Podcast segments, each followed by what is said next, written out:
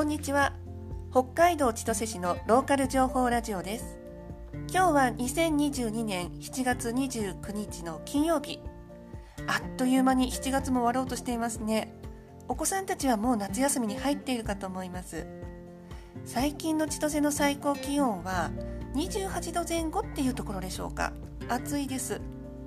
本州の方には怒られそうですがでも暑いです。夏ですね。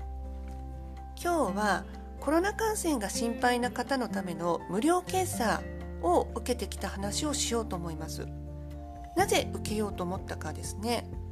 実家の70代の父母に会う予定があったからなんです。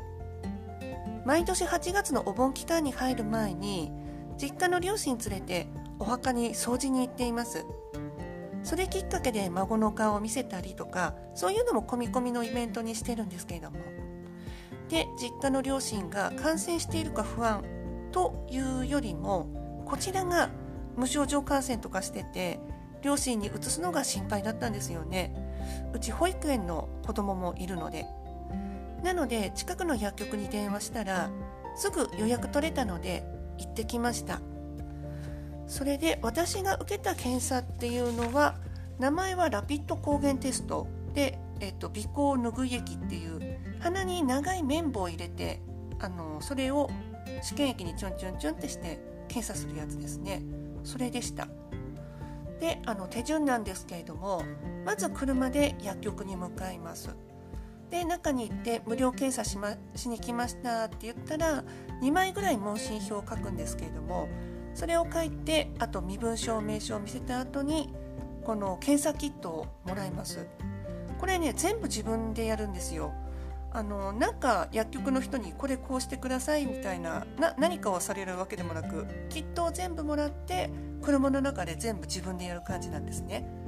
でもちろんあの手順の紙も1枚もらいますし簡単に説明しますねって言ってその紙見ながら説明もしてもらえるのでそんなあの不安なことはないんですけれどもああでも1人かとか思いながらそのもらったものを車に持って帰ってあの自分でやってみました。でもらったものが4つなんですけれどもその長い綿棒が1つ。とその綿棒を鼻にくるくるした後にうん、試験液ですよね。試験液が入ったもう本当にちっちゃい小指ぐらいの、えっと、チューブって書いてあるんですけれどもそれが1つ。でそれに、えっと、かぶせるキャップが1つ。でキャップの先端に穴が開いてるので穴っていうかまあちょっと管が細い管が出てるんですよね。それ付きのキャップが1つ。で最後にそのキャップからポタポタって液垂らしてプラスチックのあのテスト。名前はテストデバイスっていう名前みたいなんですけれどもそれが1つで全部で1234つですね。これをもらいました。でちょっとドキドキしながら車で1人でやってみたんですけれども鼻、まあ、綿棒はだいたいこの辺かなぐらいのちょっとくすぐったいぐらいのところをくるくるしてそれからその小指ぐらいのバッファーチューブっていうあのプラスチックの小さいのにちょんちょんちょんって入れてでちゃんと鼻のその取ったのが染み込むようにキュッキュッキュッキュッって指で揉んでそれから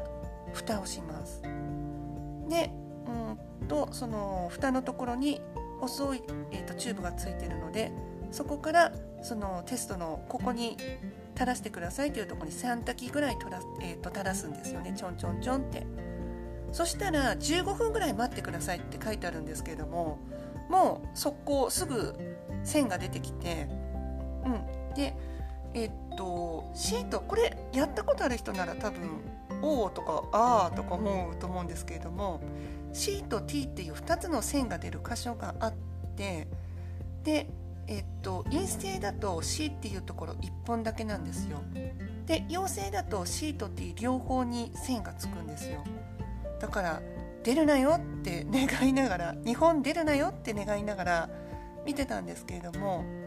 あの1本だけ C の方1本だけでなんとか大丈夫でした 大丈夫じゃなかったらね今日ここで喋ってないんですけれども大丈夫でしたで大丈夫な場合はそのえっと、テストデバイスっていうプラスチックの線が出るやつですね。それを持って薬局の中に戻って